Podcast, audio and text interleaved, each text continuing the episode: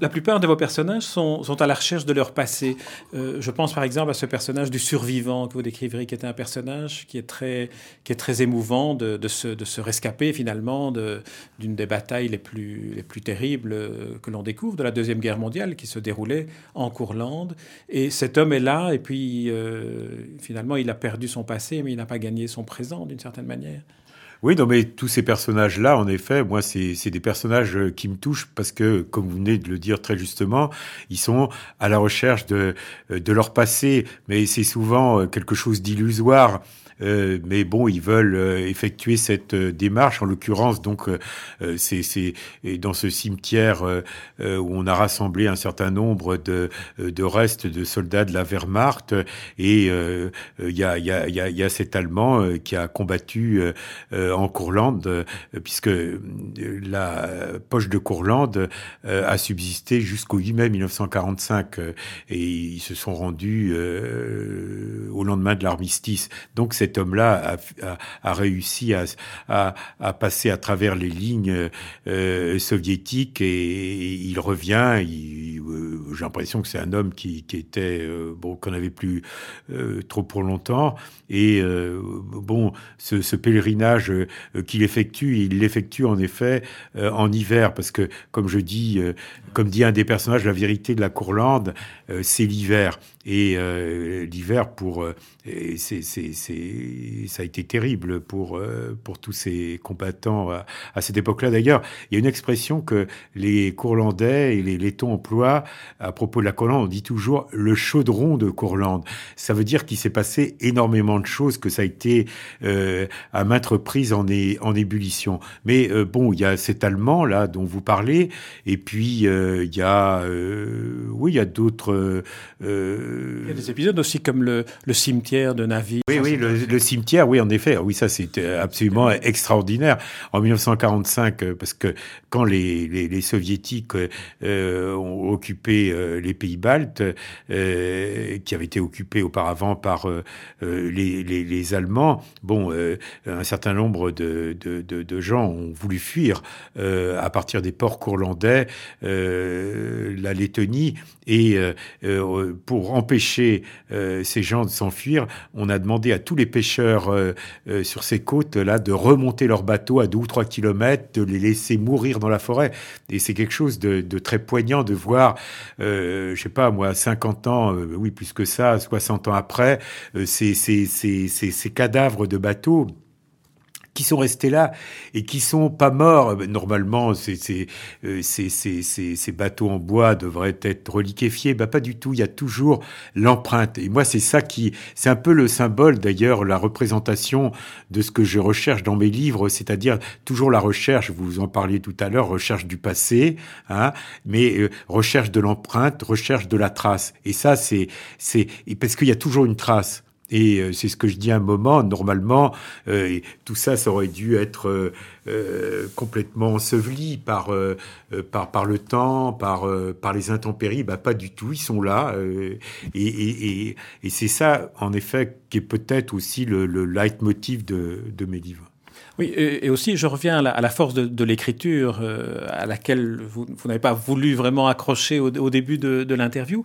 Par exemple, le fait que euh, la photo de Martha, vous n'avez pas de photo de cette jeune fille que vous avez rencontrée euh, et à la, quand vous aviez 20 ans. En fait, il n'en reste plus que le souvenir, il n'en reste plus que ce que vous en écrivez, et la seule trace qui réapparaît d'elle, c'est une lettre.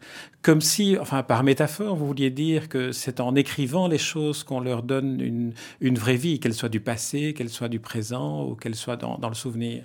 Mais ça, je, pourrais, je ne saurais contester un tel propos, évidemment, euh, qui, qui, qui, me va droit au cœur. Oui, euh, mais euh, oui, c'est par ce travail de d'écriture, de, qui, est celui, oui, de la reconstitution. Euh, bah oui, peut-être on parlait tout à l'heure de la trace, euh, oui, laisser euh, quand même, euh, non, je parle pas de moi, mais que, ces histoires-là laissent quand même une empreinte, quelque chose qui, puisse, qui puisse subsister.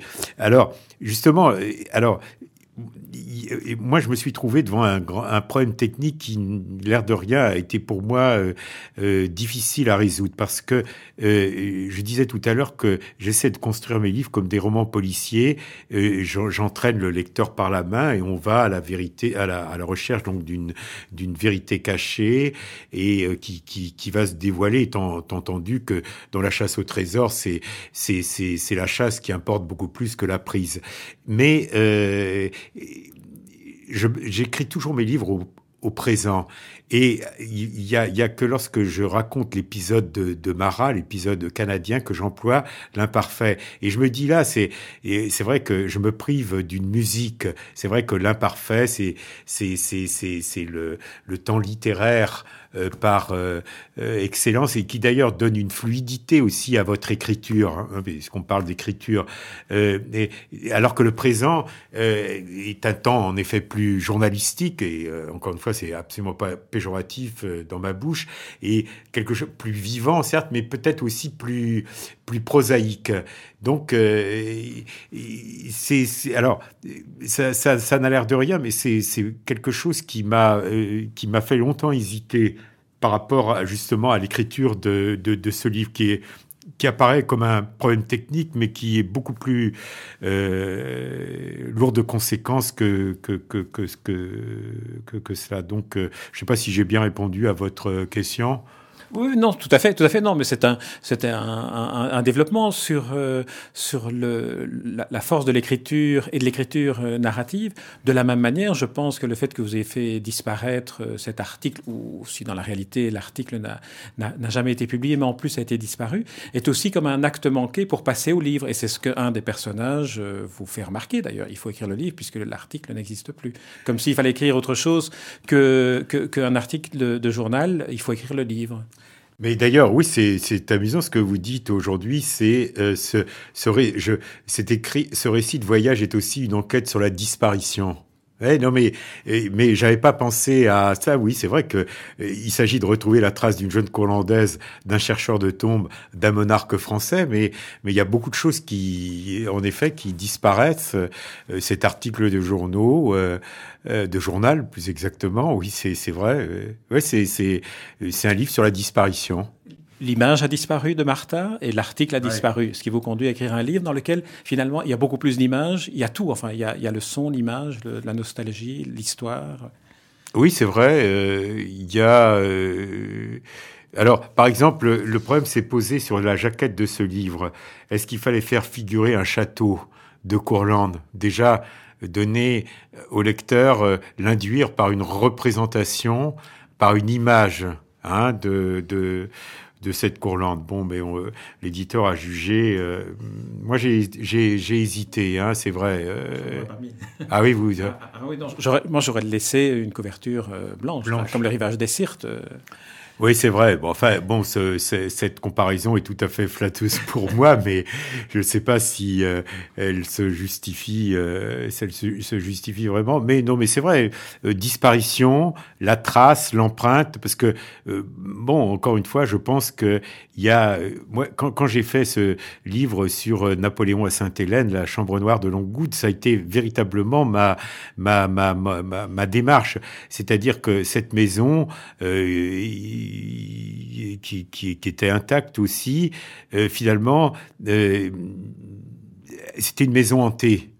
Hein. D'ailleurs, je pense que toutes les maisons sont hantées. Il y a toujours une trace, il y a, il y a, il y a des vibrations, des, des ondes laissées par euh, les, les, occupants précédents. Puis même, et puis on peut pas tout effacer. Les empreintes digitales restent dans, dans certains lieux, dans certaines partie inatteignable, mais euh, c'est, oui, c'est, cette recherche de, de, de, oui, de la trace, de l'empreinte, euh, parce que euh, on, laisse toujours quelque chose. Hein. Il y a, il y a un terme de vénerie, il y a on, laisser une, une connaissance. Hein, c'est un terme de vénerie. J'aime beaucoup ce mot-là, connaissance, quelque chose. Là, bon, je trouve que ce mot-là, de ce, mot vieux de euh, français, euh, est, saisissant de ce point de vue-là.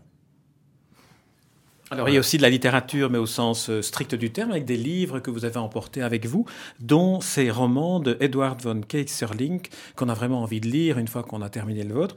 Et alors il y a Marguerite Yourcenar, ça ne se passe pas trop bien entre, euh, entre elle et vous, je pense. Ah bah, ça, c'est, ça, ça n'a rien à voir. Mais j'y fais allusion dans le livre. Euh, oui, oui, moi, je suis allé voir Marguerite Yourcenar à Mont-Désert c'était au début des années 80. Non, ça s'était pas très très bien passé parce que en fait, enfin, c'est une femme euh, redoutable, euh, Margaret Yourcenar, et euh, en vérité, elle a évidemment beaucoup de qualités, mais ce qui, enfin, ça, ça m'avait pas choqué, mais elle, elle était très très très sensible et très vigilante, j'allais dire, sur son image, sur la représentation qu'elle pouvait donner à l'extérieur. Et euh, retirée à mon désert, dans cette île euh, du Maine ou du Massachusetts, on avait l'impression euh, que c'était une sorte de, euh, de Saint François d'Assise, interrogeant les, les oiseaux, euh, la nature, etc. Mais en fait, elle était extrêmement attentive à tout ce qui paraissait sur elle, se faisait envoyer l'Argus de la presse, etc. Euh, et, et, puis je me souviens, elle m'avait demandé, euh, enfin bon, c'est des, j'ai beaucoup admiré euh, Marguerite Yourcenar. Mais bon, euh, c'est vrai que bon, on a peut-être des périodes comme ça euh, euh, littéraires. Il n'empêche qu'il y a un livre qui s'appelle Le coup de grâce, qui a été publié en 1939, qui se passe en Courlande et qui raconte d'ailleurs l'aventure de, deux jeunes barons baltes courlandais.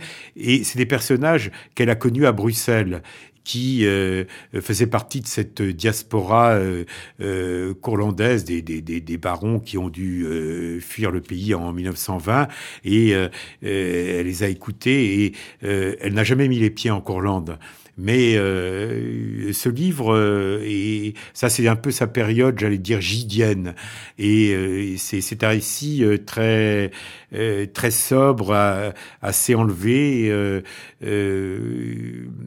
qui a donné lieu d'ailleurs à un film de Volker Schoenendorf que je trouve très beau, qui, est, qui a été qui est sorti en, en 1976. Bon, mais tout ça c'est en effet l'occasion pour moi, ce blanc euh, sur la carte qui a qui semble, que semble être la Courlande, de, de, de, de le peupler euh, euh, à travers l'histoire, mais aussi la littérature. Donc Marguerite Yourcenar, que vous avez fait allusion à Édouard von Kesserling, à Ernst von Salomon, euh, d'autres encore, Georges Simenon, c'est le moment de le citer ici, hein, Piètre le Letton, puisque Piètre le Letton, la première aventure de Maigret, eh bien c'est le héros est un est un laiton assez peu laiton, il faut bien le dire, parce que j'en parle un petit peu dans le livre.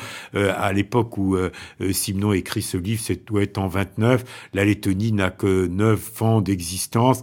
Bon, il se mêle les pinceaux, comme on dit aujourd'hui, mais c'est c'est quand même un, un, un, livre euh, extrêmement intéressant. Et puis j'ai une profonde admiration pour Simon. À chacun de mes livres, j'essaie de le citer à un moment ou à un autre. C'est vraiment une de mes grandes admirations littéraires. Et alors il y a aussi Stendhal qui apparaît de temps en temps, un peu à sa manière, euh, discrètement, mais quand même avec des petites indications, notamment euh, en ce qui concerne le, le, le journalisme, de, de, laisser, de laisser l'autre se raconter. C'est un, un, des préceptes de Stendhal que, que vous citez. Oui, bah c'est le voyage. Pour moi, c'est le vraiment le, le, le la, la, façon euh, dont il faut voyager. Eh bien, euh, c'est c'est comme l'a euh, préconisé Stendhal. Alors lui, c'est vrai, c'est un homme très libre il se laisse porter par les événements aussi, par les rencontres. Euh, il est et puis je le cite aussi peut-être euh, par euh, c'est une sorte de clin d'œil à l'adresse de, de, de, Marat qui admirait beaucoup Stendhal. C'est une manière aussi de, euh, oui, d'évoquer son, son souvenir. Et puis aussi, pour moi, c'est une façon de parler de l'Italie parce que je mets souvent aussi en correspondance l'Italie et la Courlande. Je parle de la profusion italienne et de la concision euh, courlandaise.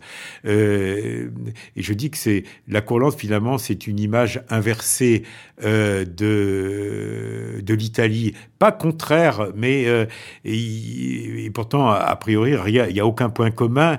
Mais euh, donc Stendhal, toutes ces choses là, vous voyez, c'est une accumulation c'est de, de, de fils là que, que, que je tends, que j'essaie de, de tisser et qui finalement euh, finissent par faire un livre. En tout cas, euh, Jean-Paul Kaufmann, nous sommes arrivés au terme de, de, cet entretien. Je vous remercie vraiment et pour, et pour cette rencontre et pour euh, le livre dont je rappelle le titre euh, Courlande, qui est aussi le, le, nom de cette province de, de, Lettonie, à la découverte de laquelle vous nous invitez à aller, à la manière de Stendhal, à la manière de Simenon aussi, par les personnages qu'on rencontre. En tout cas, c'est un très, très, très beau livre, très émouvant par moments. Un livre euh, à lire, toutes affaires cessantes, publié aux éditions Fayard. Merci Jean-Paul Merci.